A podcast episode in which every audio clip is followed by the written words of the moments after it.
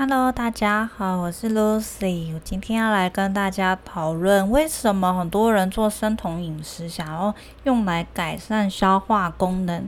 那有一些人会觉得在短时间之内有改善，但是长期来说，好像某些状况反而变得越来越糟。那这整件事情呢，非常的会，呃，非常常出现在我们功能医学诊所。关于生酮这件事情，我相信大家也大概知道，我对这件事情有很多的想法。那主要是说呢，呃，大部分的生酮理论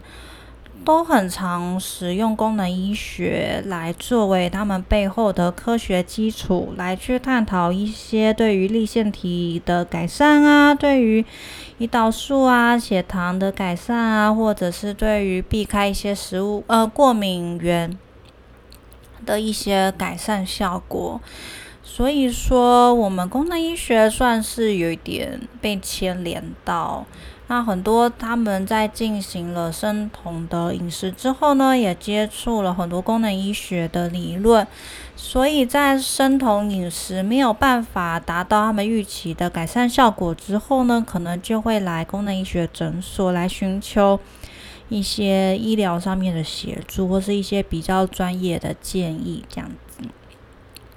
所以我觉得啊，这是一个非常非常重要的议题。我很想就营养师的角度来好好的跟大家说，为什么生酮可能可以在短时间达到一些改善的效果，但是时间一拉长之后。反而会有更多负面的效果出来。那原本改善的效果也没有如预期中的那么的好。那可能有少数的人真的因为生酮而彻底的改变了体质，改善了他原本。呃，不是很好的一些血糖的调控啊，或是改善了他的新陈代谢，这是有可能的。那其实就我前面好几集啊，无论是有一点胡说八道的关于一些啊有肥达的开箱，或者是我真的比较认真在讲原始人饮食、德国饮食，或者是上一集我提到的七日断食，都是跟这整件事情环绕在一起的，因为有一些。人的体质是真的比较适合做断食跟生酮，这个我在前面几集都有或多或少有提到，尤其上一集我提到哪一些人适合断食。那如果你听过我每一集 podcast 的话呢，你就会知道断食跟生酮这两件事情对我而言是绑在一起的，他们并不是分开来的两件事情。所以我认为适合生酮跟适合断食的人是同样的一种体质。那这样子的体质呢，老实说也算是少数人哦。因为就我上一集跟大家提过的，你要找到一个基本上健康，只是有一些三高的问题，然后肌肉量很充足，但是脂肪量可能不低，然后他的消化系统都很好，也没有任何过敏啊，或是免疫系统的问题。你光是要找到这样子的一个族群，是不是就是已经很少数了？大部分的人呢，或多或少都有一些肠胃道的问题，有一些过敏啊、免疫啊、容易发疹子啊，或是皮肤敏感啊，对一些化学药剂呀感觉很敏感，或是甚至还嗅觉对一些香氛类的产品很敏感。这一些体质的人呢，他们或多或少在他们的免疫调节系统上面都有一些想要改善的问题。但是这一类的人，我都很不建议做生酮或者是断食。好，那我就要正式来来讲到关于为什么生酮有一些短时间的好处，但是长时间的坏处呢？因为大多数的生酮都是建议你断糖嘛。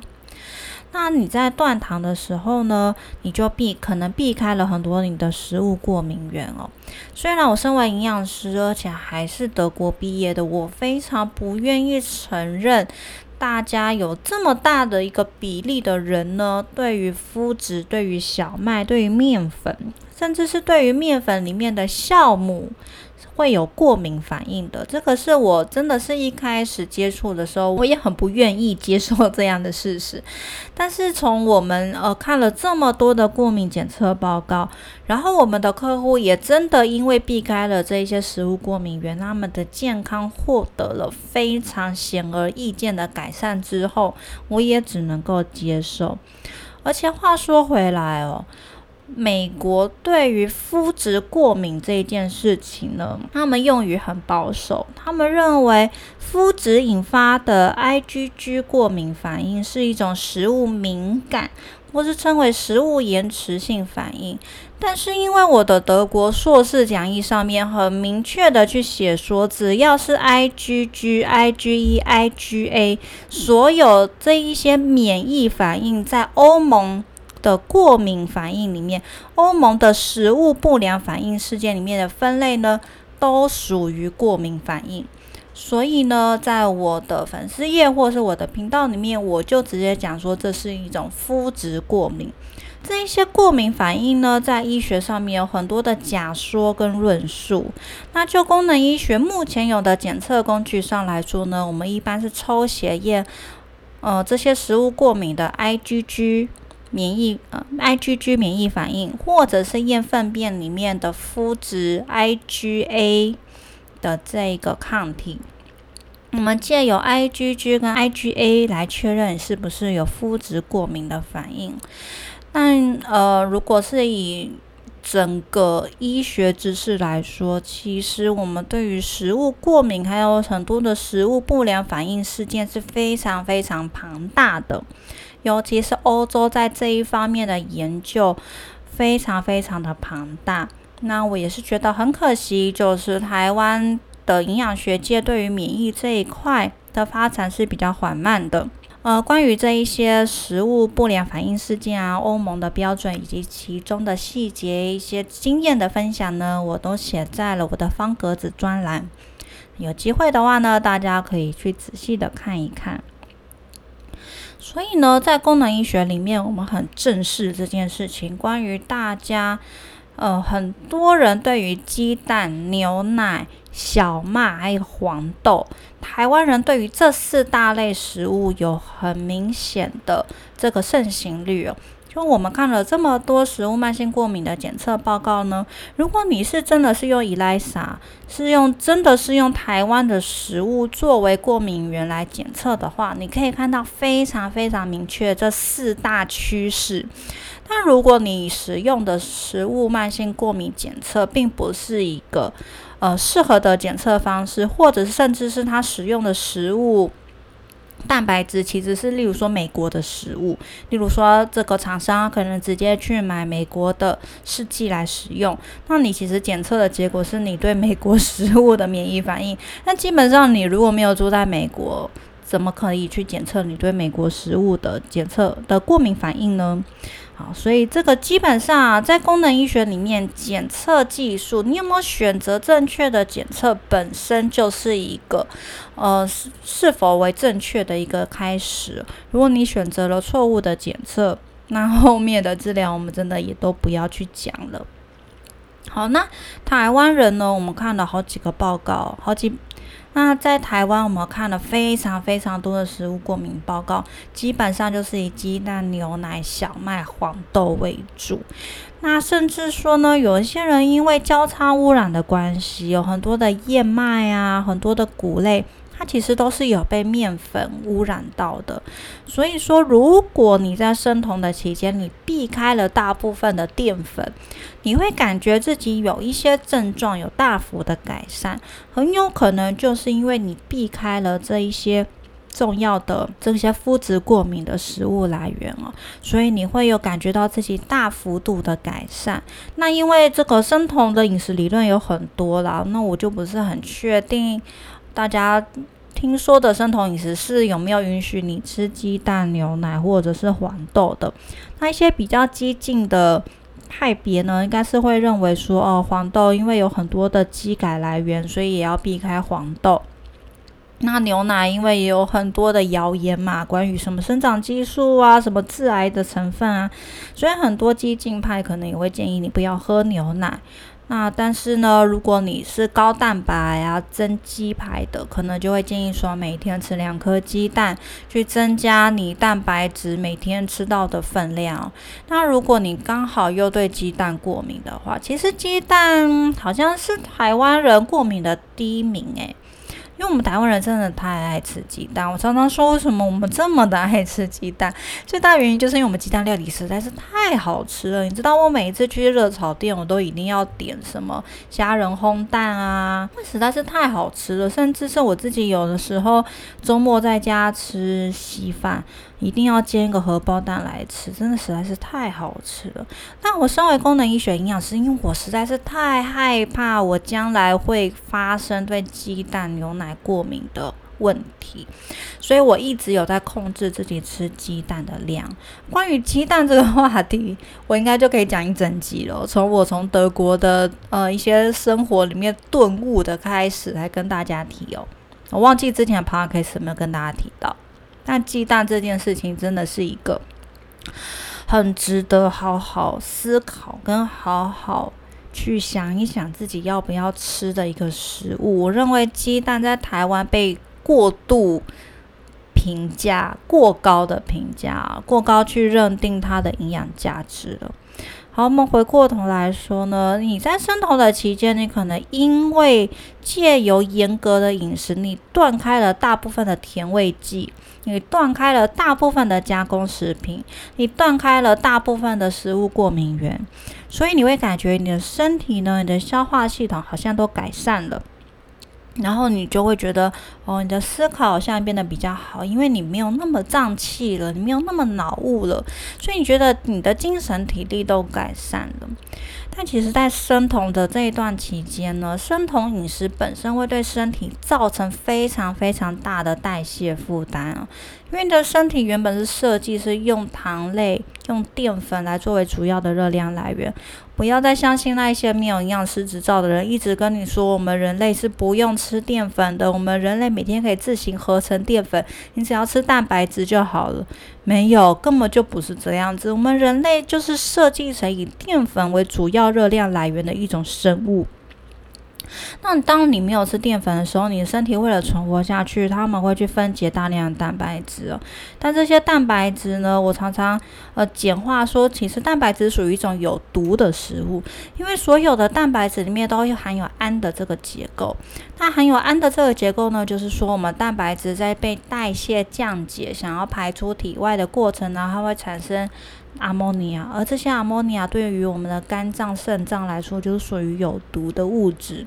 所以，如果当你的肝脏坏掉的时候，你会发现发生肝脑病变。那你的肾脏坏掉的时候就更严重了。这些累积的阿莫尼亚会对你的大脑产生非常非常毒的一些伤害性哦。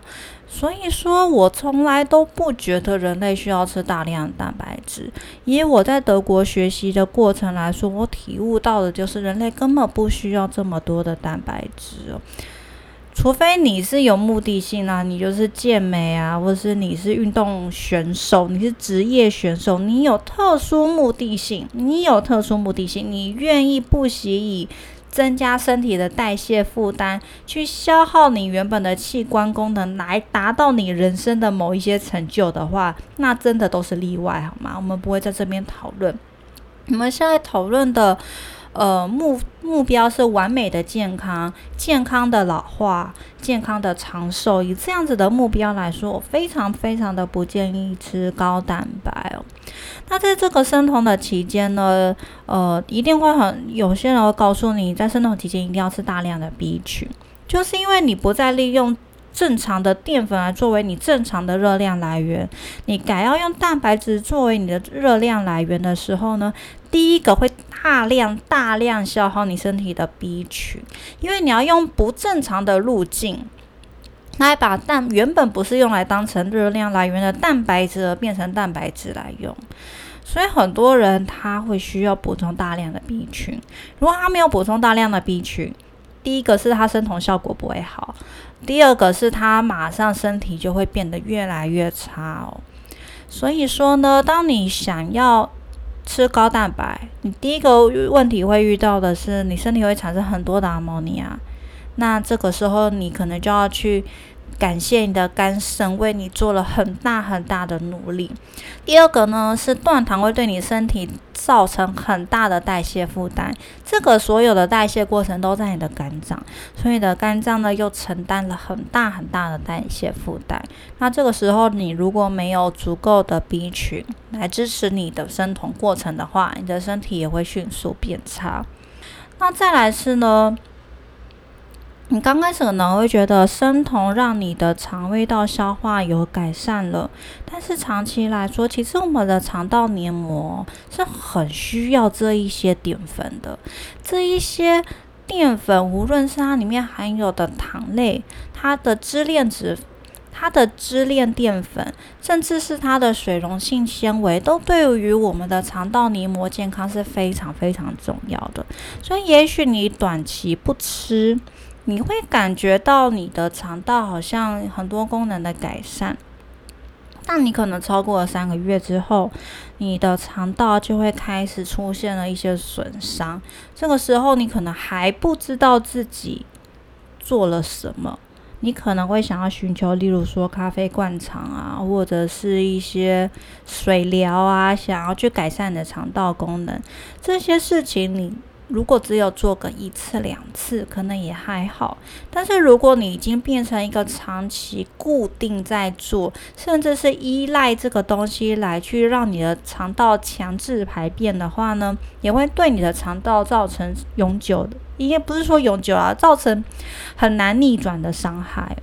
再来呢，长期下来超过三个月以上呢，由于你没有一个正常的淀粉热量来源，你的甲状腺功能会开始受损。那因为甲状腺的功能受损可以撑很久很久，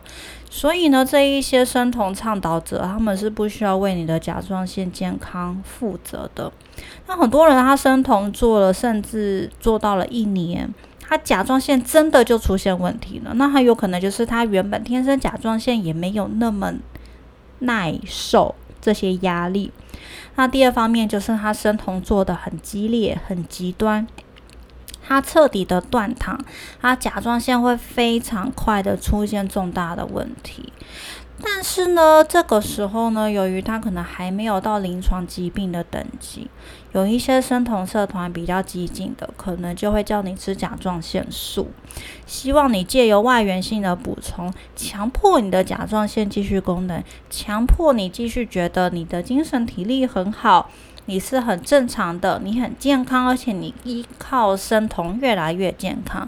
事实上呢，是你的肠道已经开始真正进入一个损伤，你的甲状腺也真的出现功能障碍了。但是你却没有停手，你继续不断的用这个激励的手段，让你的代谢负担加重，肝肾排毒的功能的负担加重，然后又让你的甲状腺出问题，又让你的肠道功能出现问题。长久下来，当然你的荷尔蒙啊，你的胆固醇代谢啊，这一些都会慢慢出现问题哦。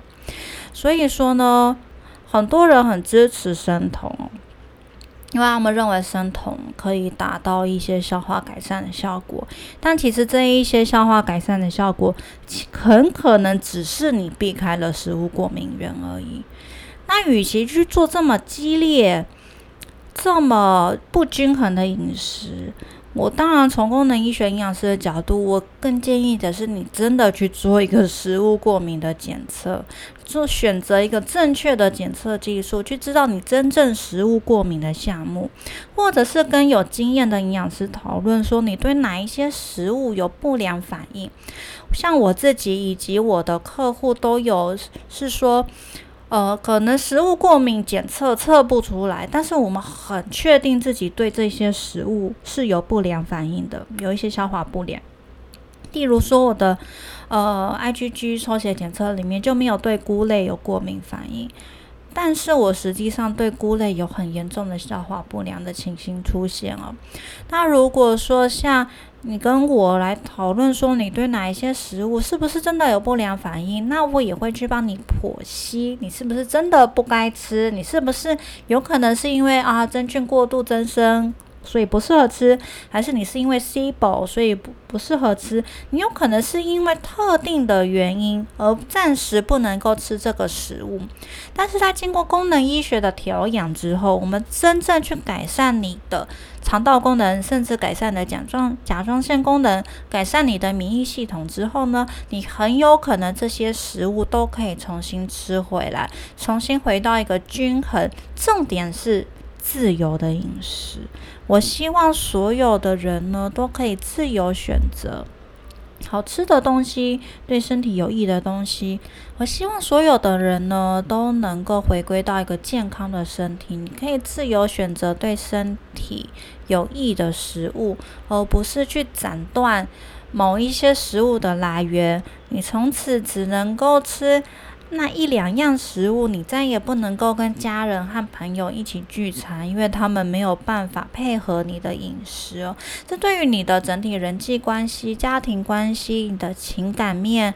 呃，你对于你跟这个社会文化的一些。影响我觉得都还蛮大的。我最后举一个很无聊的例子，其实就是说，像我们出去旅行的时候，你一定都会想要吃一次地方菜，去体会每一种文化的风情。那你如果完全彻彻底底的不吃某一类的食物，某好几类的食物的话，你就没有办法去体验这个人生。这些文化，的旅行就会失去了某一些很重要的部分。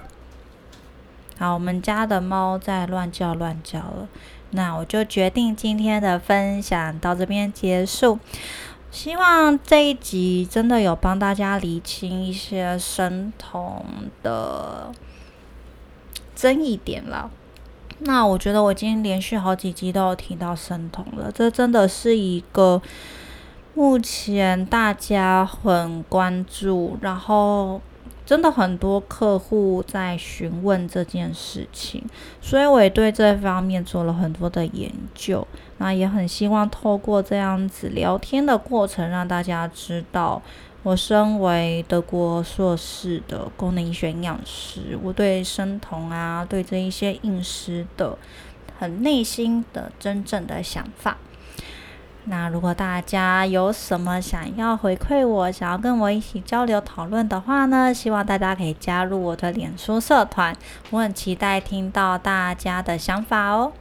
那我们就下一集见，大家拜拜。